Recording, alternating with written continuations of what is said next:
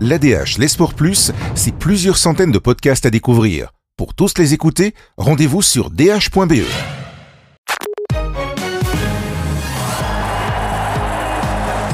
Christophe Verstreppen, avec vous, on jette un œil sur la saison 2021 de tennis, en tout cas du côté de nos joueurs et de nos joueuses belges. Les tournois ATP et WTA reprennent cette semaine.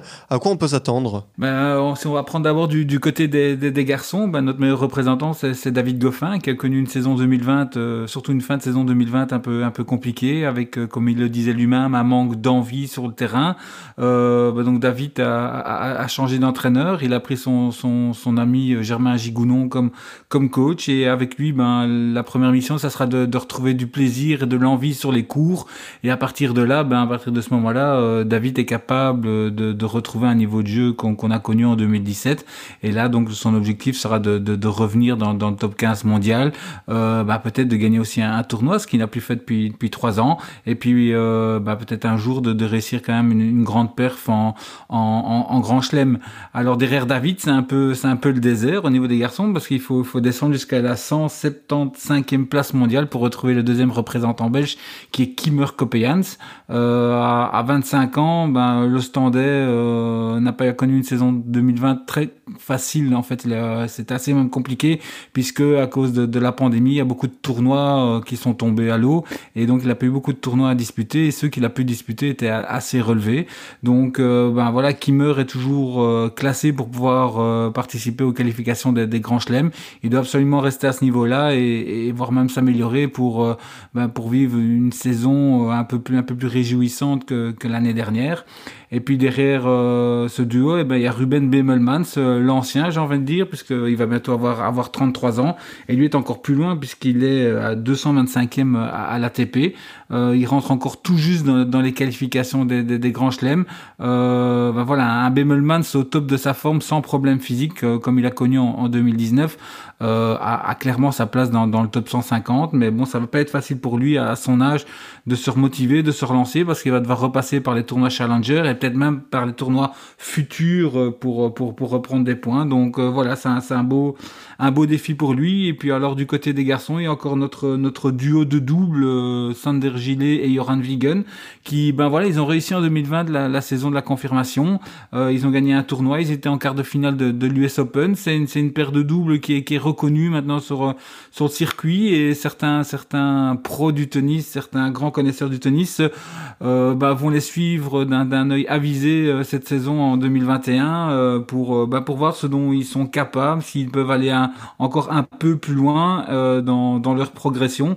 Voilà, c'est vraiment une, des joueurs de double spécifiques et bah, voilà, ils auront peut-être aussi d'un coin de l'œil les, les, Jeux Olympiques 2021. Du côté des filles, Christophe, on en a beaucoup plus. On a Elise Mertens, on a Van Oudvank, on a Flipkens, on a Minen, on a aussi Bonaventure et j'en passe. Oui, voilà, c'est un peu plus, c'est un peu plus riche au niveau de la densité du, du, du côté des filles.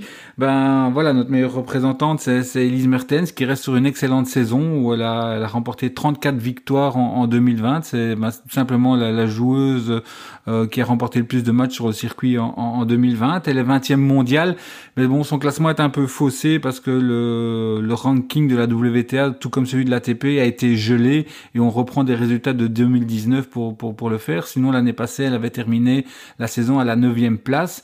Donc, ben voilà, ça va être un des objectifs d'Elise qui, à 25 ans, ben, arrive à pleine maturité. C'est ben, de progresser, c'est de faire mieux que de son meilleur classement qui était 12e euh, en, en 2018 et pourquoi pas viser le, top 10. Ça sera pas, pas évident parce qu'il y a une jeune génération de joueuses qui arrive. Mais bon, voilà, Elise est une fille sérieuse et euh, elle peut encore évoluer dans, sur pas mal de coups. Donc pourquoi pas. Euh, bah derrière elle, c'est Alison Van Uytvanck. Elle a connu euh, par contre une saison 2020 très compliquée euh, avec des, des, problèmes de, de santé, euh, puis des problèmes peut-être aussi de, de, de motivation. C'est une joueuse qui a sa place dans, dans le top 50 euh, clairement, qui est 64e actuellement.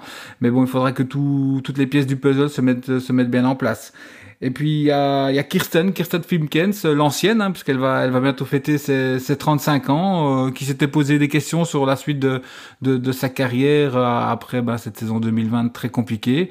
Euh, bah voilà, elle a fait un tournoi à Dubaï euh, en, en, novembre. Elle a continué à prendre du plaisir. Elle prend du plaisir à, l'entraînement, donc elle veut, elle veut continuer. Elle est toujours dans, dans le top 100 mondial, donc ça veut dire qu'elle rentre toujours dans les tableaux des, des grands chelems, c'est-à-dire les, les endroits où on prend beaucoup de points, où on prend aussi beaucoup plus d'argent. Donc, euh, donc voilà, tant que la motivation est là, tant que l'envie est là, elle va, elle va continuer.